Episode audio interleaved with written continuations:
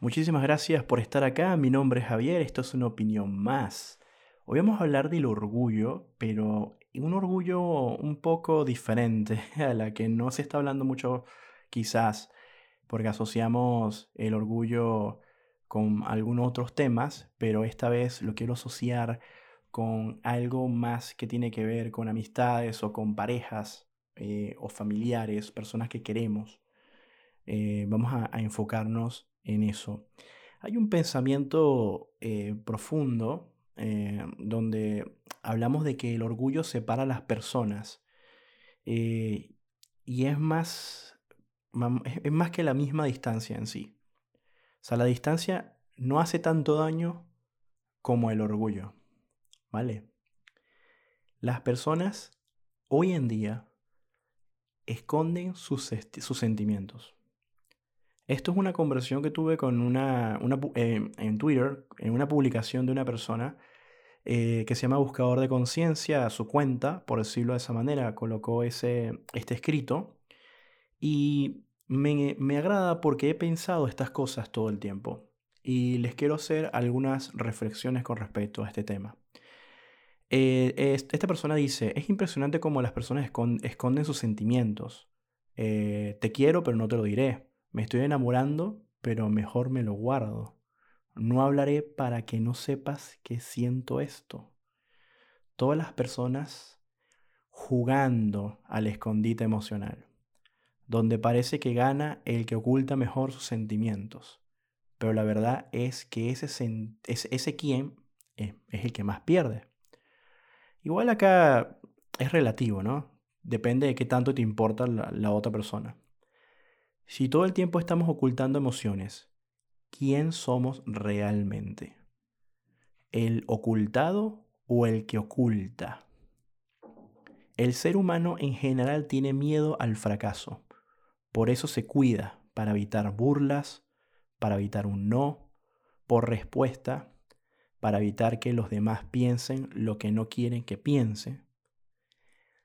Mm, y luego dice, ¿sabes qué? El mayor fracaso es que nada de lo que hagas para reprimir tus sentimientos será sostenible en el tiempo.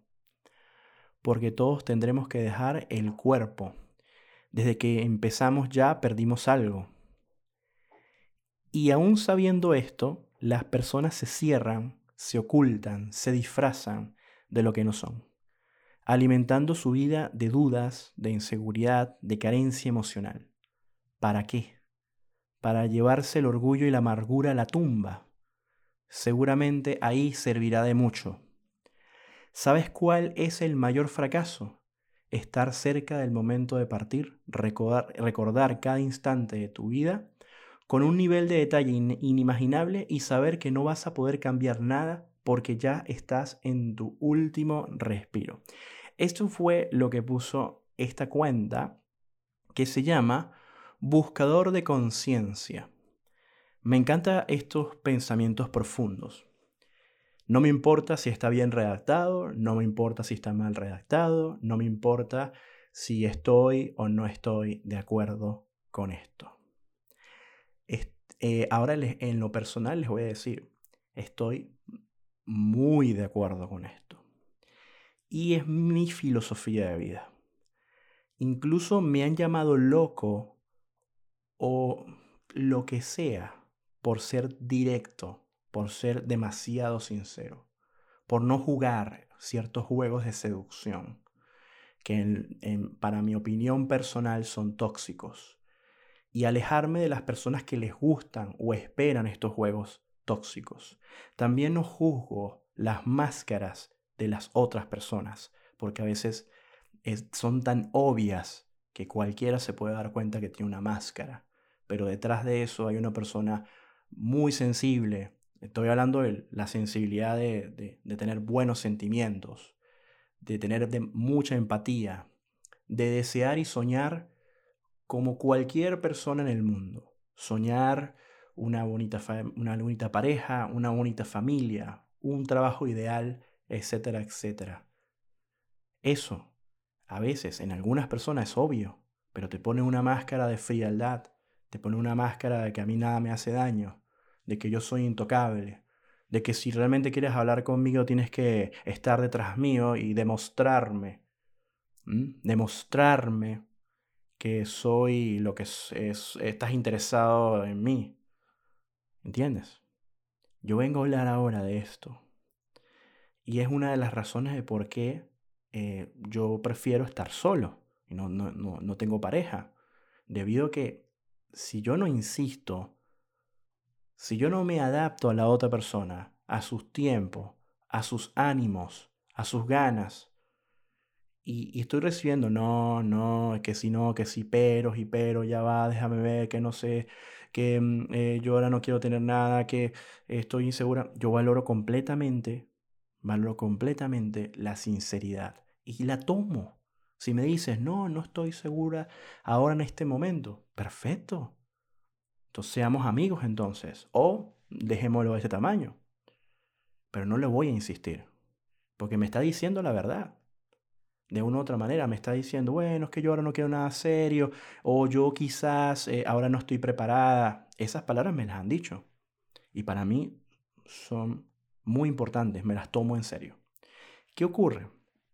Que a veces, si me pongo como nivel cazador, y discúlpenme la expresión que suena muy feo, a esperar el momento oportuno, a estar siempre pendiente de esa persona para luego, eh, porque tengo un anzuelo a medias, y discúlpeme otra vez que diga estas cosas así de esa manera, eh, a esperar para volver a tocar la puerta a esa persona y volver a decirle, oye, ¿sabes qué? Estoy interesado.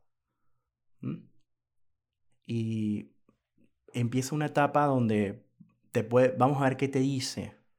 O quizás hago lo que hacen otros, insisto, trato de convencer a esa persona de que, oye, sí, pero yo voy a ser bueno contigo, voy empiezo como a venderle algo.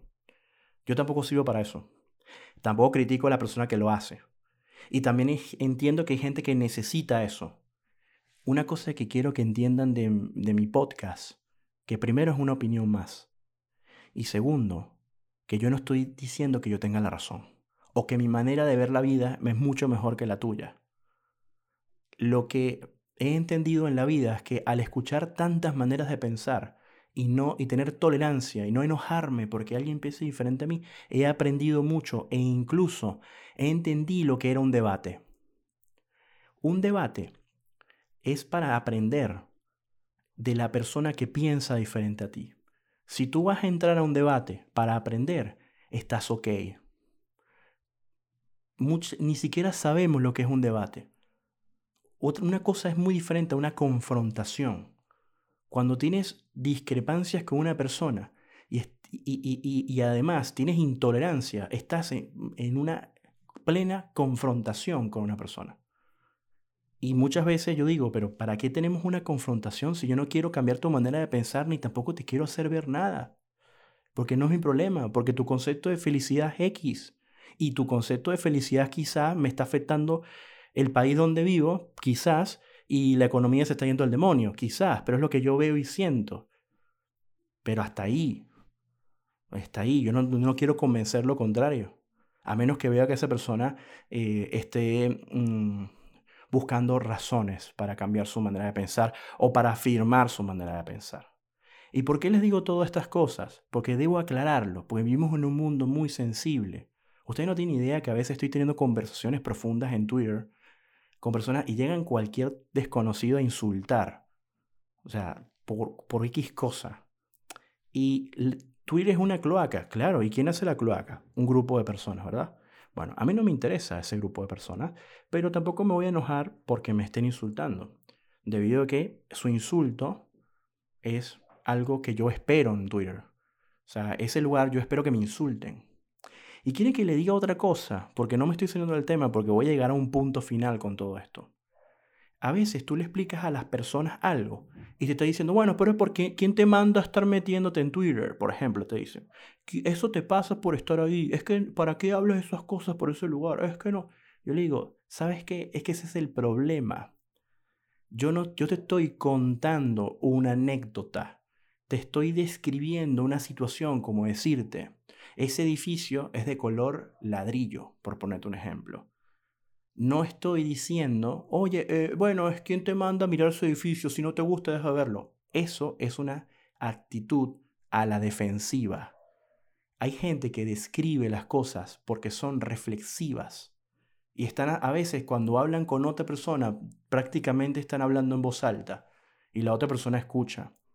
Entonces, cuando uno está comentando cosas profundas, si no tienes el nivel intelectual en ese momento, si no tienes deseo y vas y comentas esas tonterías diciendo, bueno, es que se nota que no te has dado cuenta. Claro, quizás uno puede decir eso mismo, pero más contundente. Yo, por ejemplo, me refiero a todo esto debido a que estamos contaminados. Ya lo he hablado en otros episodios, estamos muy contaminados. pero la pregunta es, ¿qué tienes que perder? Porque no es lo mismo la cultura mexicana que la cultura venezolana, que la colombiana, que la panameña, que la española, la ucraniana, la china y la de acá de Argentina. Somos muy diferentes. Incluso los países que hablamos el mismo idioma, que nos entendemos, aunque haya jergas y vocabularios que quizás, o velocidades que quizás no entendemos, pero si hablamos en, una, en un posible neutralidad, que no existe el, acento neutral, eh, nos podemos entender mejor. Quiero que entiendas por un segundo que somos culturas diferentes y vemos la vida con nuestros propios sesgos. Y no quiere decir que una sea mejor que la otra. Porque en la vida uno no tiene que estar como que poniendo todo, ah, este es mejor que esto, porque es relativo. Hay gente que, por ejemplo, ve a Argentina como un problema. Yo le digo, bueno, ¿un problema en qué sentido? A mí me encanta Argentina, yo amo Argentina, por ejemplo, por eso que vivo acá. Un ejemplo, pero no justifico nada, porque ese es mi concepto de felicidad. Ahora, si un día me tengo que ir a vivir a la Antártida, eso es otra cosa. Pero bueno, ese no es el punto. Ahí sí me estaba desviando. Lo que quiero decirles es, yo no guardo mis sentimientos. A la persona que se lo tengo que decir, se lo tengo que decir y ya. O sea, tranquilamente. Mm, mira, ¿sabes qué? Estaba saliendo contigo, me gustas mucho, me encantaría tener la oportunidad de empezar algo contigo, ¿no? Y esa persona me dice, ¿sabes? Yo no, yo quizás no estoy preparada para este momento. ¿Qué tengo que hacer yo? Lamentablemente, eh, eh, dejar mis sentimientos a un lado, que es lo que uno, no quisiera, porque es algo que no puedes evitar, porque es algo que sientes por esa persona, y apartarte, porque no te quedas de otra. Pues yo no voy a obligar a nadie, o sea, ni tampoco le voy a insistir. Pero le digo la verdad. Le digo a mis amigos que los quiero, pero de verdad, y se los demuestro con otras cosas. No se lo estoy diciendo todos los días, pero se lo digo por lo menos. amigos hombres oye, te quiero mucho, de verdad eres muy importante en mi vida, gracias por ser mi amigo. A veces se lo digo, no todos los días, pero se lo digo. A ver, y me, sorprende muchas veces cómo algunos reaccionan. Pues. O sea, le, a, la chica con la que salgo, con la que he salido, perdón, o sea, igual. O sea, no le voy a decir, ay, que eres bonita, no. Eh, más allá de eso, para mí la belleza es relativa. Hay miles, millones de cosas que hacen ser hermosa a una persona. O sea, y no solamente estamos hablando del físico. Entonces, em, personas con muchas inseguridades, yo debo tener paciencia. Y la tengo.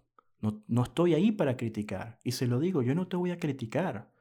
Yo no me voy a ir por esa puerta a criticarte. Porque yo no soy así. Yo decidí no ser, no ser así.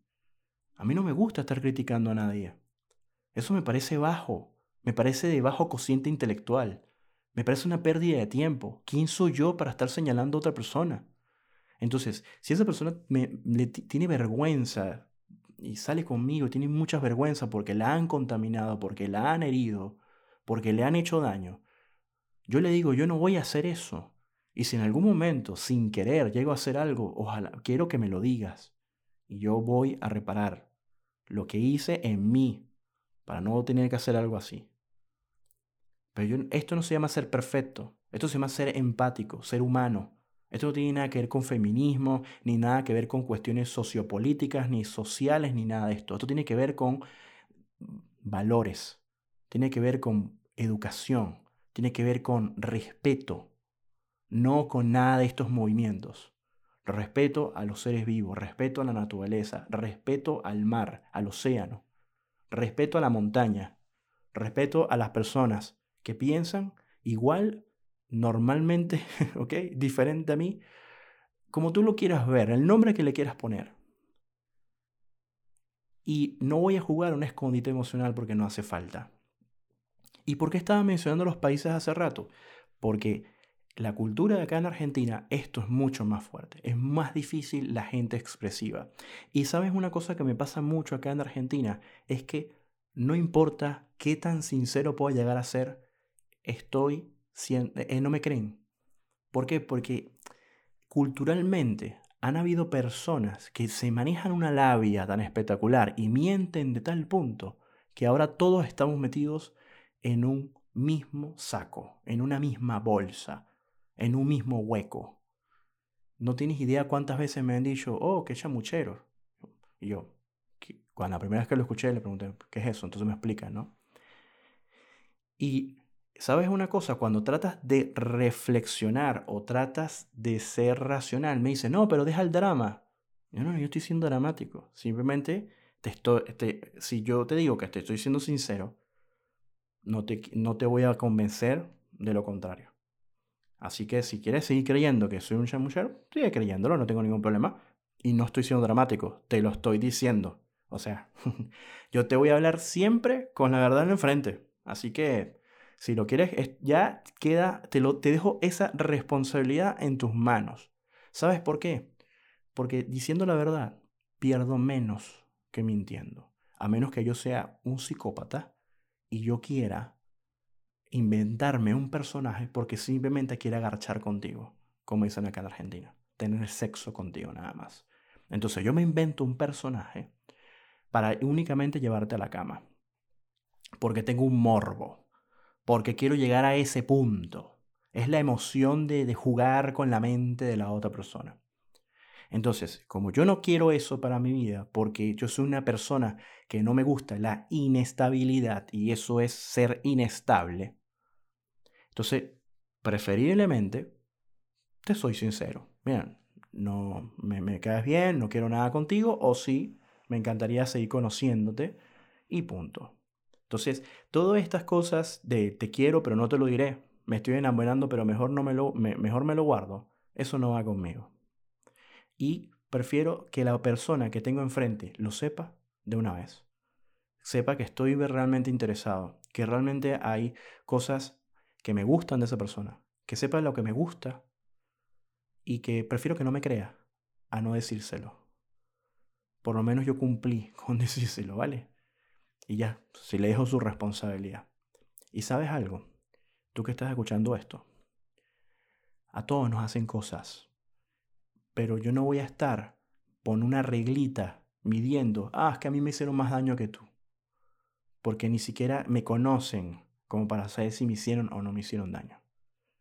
Porque las cosas malas que me pueden haber pasado en mi vida, quizás a otras personas les afectaría más que a mí. Todo es muy relativo. Pero quieren que les diga una cosa. Lo que yo más respeto en una persona es cuando realmente le hicieron mucho daño. Daño físico y psicológico. Y ahí yo no tengo absolutamente nada que decir porque yo no puedo. Eh, no soy... Que lo único que puedo ofrecer es mi cariño y mi, mi sinceridad porque no puedo reparar ese tipo de daño. Lo único que puedo ofrecer es mi hermandad, es lo único que puedo ofrecer. Y no criticar a esa persona ni tampoco decirle tonterías como, pero no ya eso fue hace mucho tiempo, supéralo, ni nada de esas estupideces, porque realmente yo, yo no soy quien para decirle a una persona que tiene que superar algo en, qué momento, como si fuera así de fácil. Porque si fuera así de fácil, todos estaríamos eh, superando nuestros problemas así, así, mira, rápido, mira, así, así. Así de rápido lo estaríamos superando. Todos tenemos miedo al fracaso, pero yo el fracaso lo miro a los ojos, lo miro de frente al fracaso, porque el fracaso para mí no es algo malo.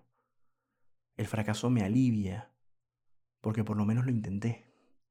Fracasé con por haber hecho un trabajo, fracasé porque me equivoqué en el camino, fracasé porque elegí mal, fracasé porque estaba desubicado, fracasé porque no era el momento, Fracasé porque puse las expectativas muy elevadas y me caí.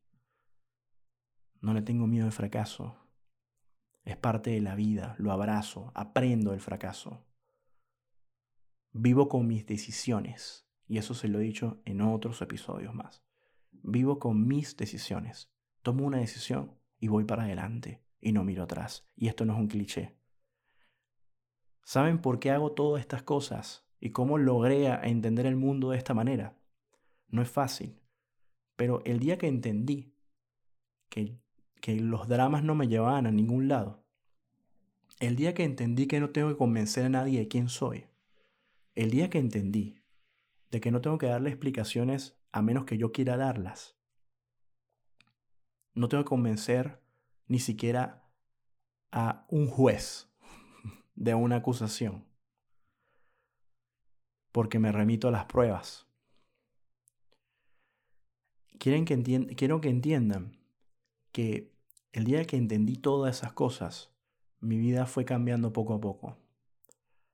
En donde, eh, como todo humano, me afecta que te traten mal, que te ofendan, que te griten, que te insulten, que te digan cualquier fobia que la otra persona tenga, te la, te la refleja a ti. Como todo ser humano, me siento triste y mal cuando una persona actúa así. Pero me tomo, me tomo de quién viene el insulto me tomo de quién viene eh, la agresión. Y a veces le doy gracias porque prefiero que la gente me sea sincera con su lado oscuro. Porque cuando una persona está enojada, cuando una persona está al borde de la alteración, muchas veces esa persona te está siendo muy sincera y te está mostrando su verdadero yo y está mostrando sus, los pensamientos que la aturden. Y, me, y ahí es donde yo digo, ah, bueno, está bien. Gracias por tu insulto, por tu ofensa, por todas las porquerías que me dijiste. No pasa nada, porque realmente no pasa nada. ¿Qué no pasa? De que yo no voy a, permitir que eso llegue a otro nivel. Entonces no pierdo. ¿Saben por qué no pierdo? Porque no le tengo miedo al fracaso. Más bien gano. Y dejo a la gente que también tenga la oportunidad de pedir disculpas. Dejo a la gente también que tenga la oportunidad de redimirse. Dejo a la gente que también tenga la oportunidad de explicarse por qué se mandaron una cagada. Y les digo, yo no soy ningún juez. O sea, si te mandaste una cagada y me insultaste, mira, me dolió en ese momento o me duele todavía, pero bueno, acá estoy, habla. Si quieres, puedes hablar. Pero es un tema de orgullo, ¿no? Pero a veces incluso dejo mi orgullo al lado y esa persona no da el primer paso y lo termino dando yo. Y le digo, mira, si quieres hablar, acá estoy, no pasa nada. Solo con eso. Y ya, lo dejaste ahí. Pero no lo hagas por cumplir, sino lo hagas por simplemente el hecho de que esa persona también tuvo una oportunidad para hablar. Pero si no quiso, no pasa nada. Ya, ya sabes lo que tienes que hacer, ¿no? Tomar tu camino. ¿Duele? Sí, duele. Duele mucho. Pero hay que, hay que, hay que estar acostumbrados a perder. Hay que, hay, hay que estar acostumbrados a vivir la vida en sus momentos, aprovechar a las personas en sus momentos, porque todo está en movimiento y las cosas no van a ser como antes. Entonces, hay que entender que, de que muchos, muchas situaciones en tu vida son circunstanciales. Pueden desaparecer, otras se pueden mantener, hasta diluirse, otras pueden crecer a ser mejor o más grandes, otras pueden morir contigo eh, o pueden morir con una persona. De eso se trata la vida, para mí. Yo no, yo no voy a, yo no, yo no voy a arrepentirme de haber tocado la puerta de muchas personas con las que quise arreglar un problema.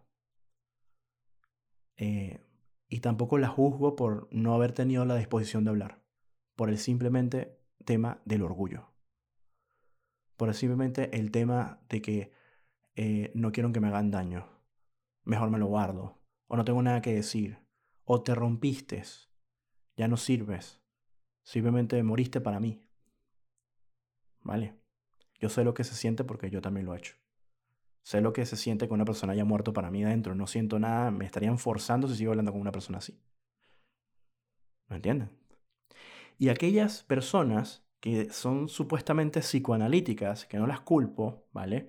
Que de repente, mm, no sé, vamos a suponer, eh, naciste en una familia donde te criaron, eh, no sé, eh, tu abuela y, y tu tía, y entonces, no sé, cualquier persona medio conoce tu historia, entonces dice, ah, es por eso que eres tan así, porque como no tuviste una madre, ni tuviste un padre, y empiezan a decir tonterías. Empiezan a psicoanalizar la situación esa gente, a veces yo le respondo, ¿sabes qué? No tienes ni la menor idea, ni siquiera estás cerca. O, como una vez dijo un personaje de una película, cero a cero, no has pegado ni una. Porque esa gente también tiene pensamiento reductivo y piensa que la ecuación de su vida o cómo ve su, la vida es, e, e, así resulta para los demás. Y se olvida que el mundo está lleno de variables, que somos seres complejos, en situaciones complejas, y que para poder hacer un análisis de una situación necesitas tener información, y la información son variables. Y las variables te llevan a variables. Así que es una tesis compleja.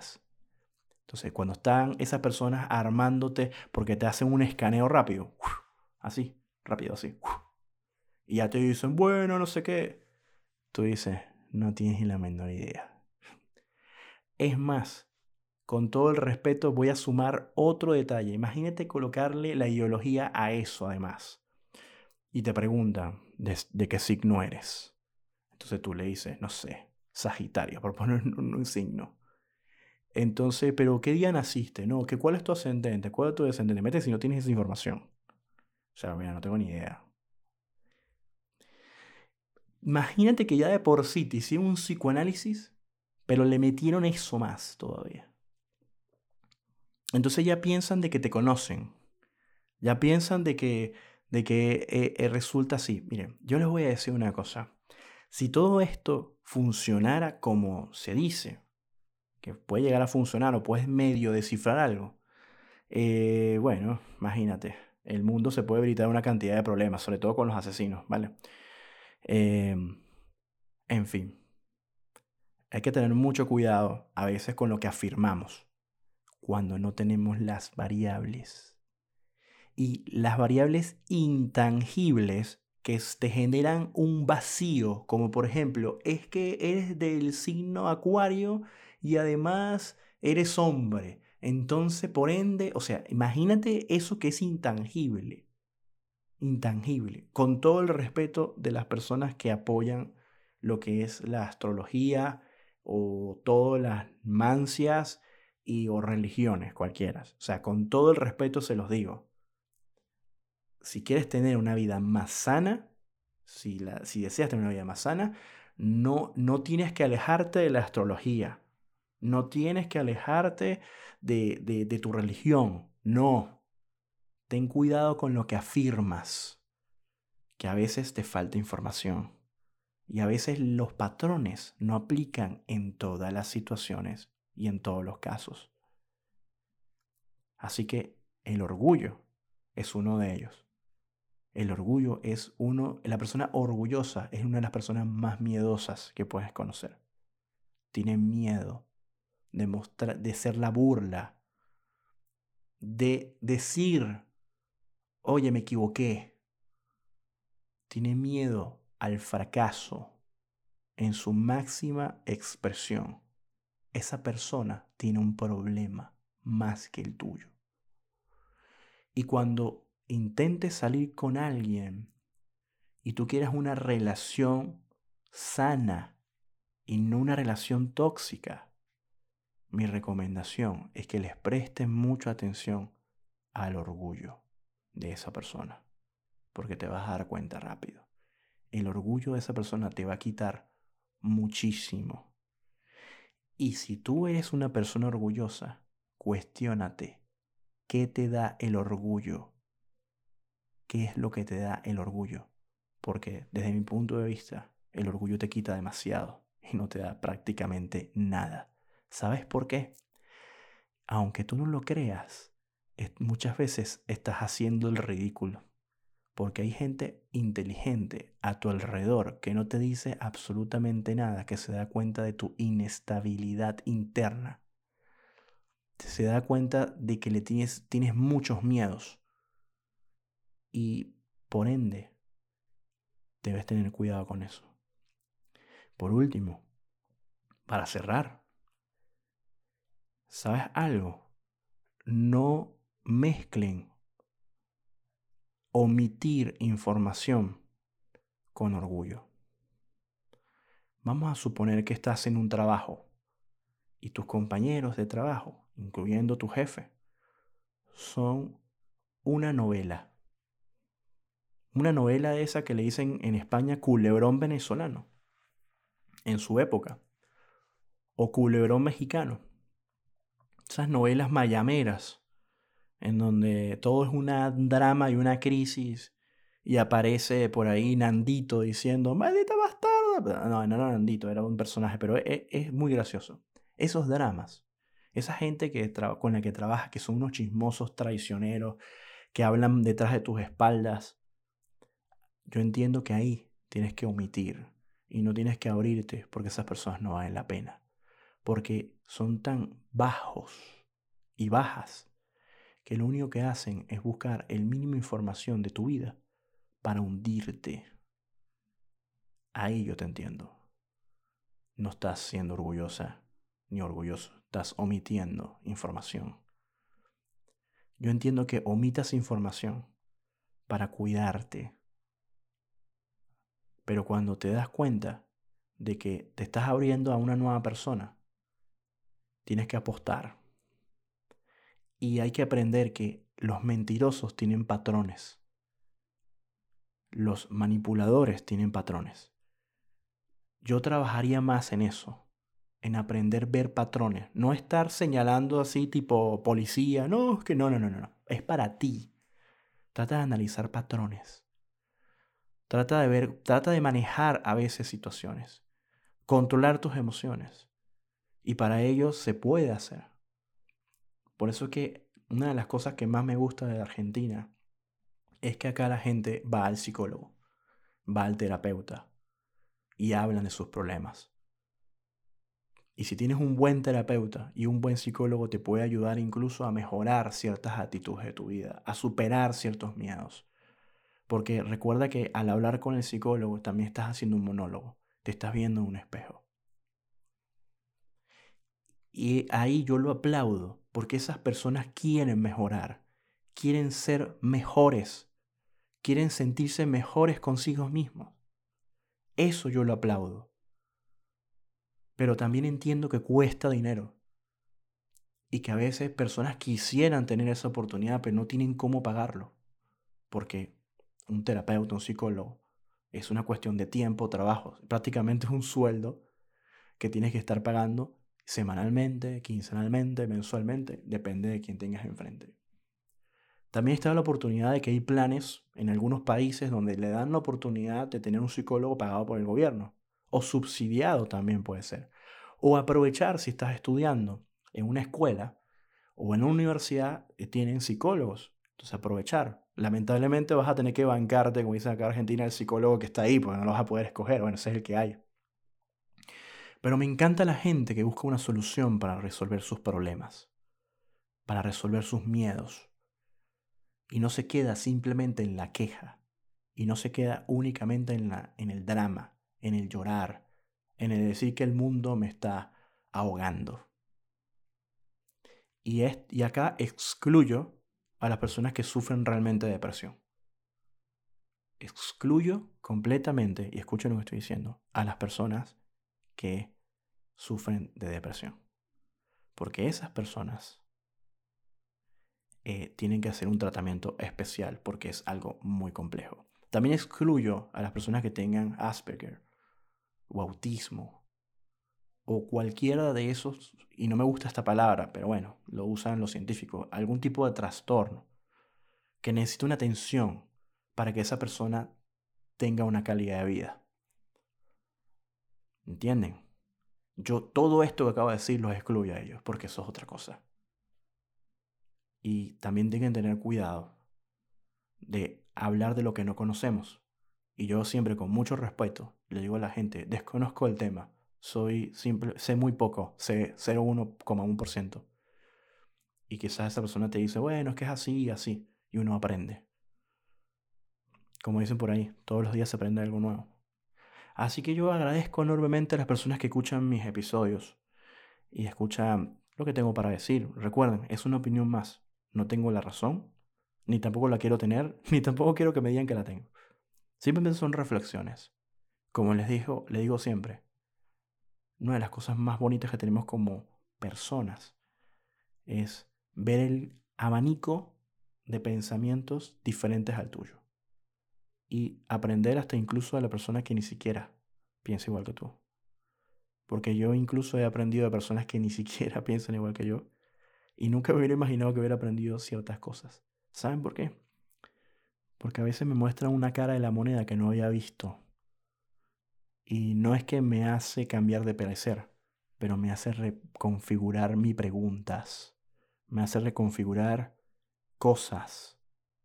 Y creo que la vida siempre tenemos que ser también un poco pensadores, aunque nos aburra. Les mando un fuerte abrazo de acá de Buenos Aires. Mi nombre es Javier y les deseo mucho éxito en todos sus sueños, metas y cosas que tengan que hacer por ahí. Chau, chau.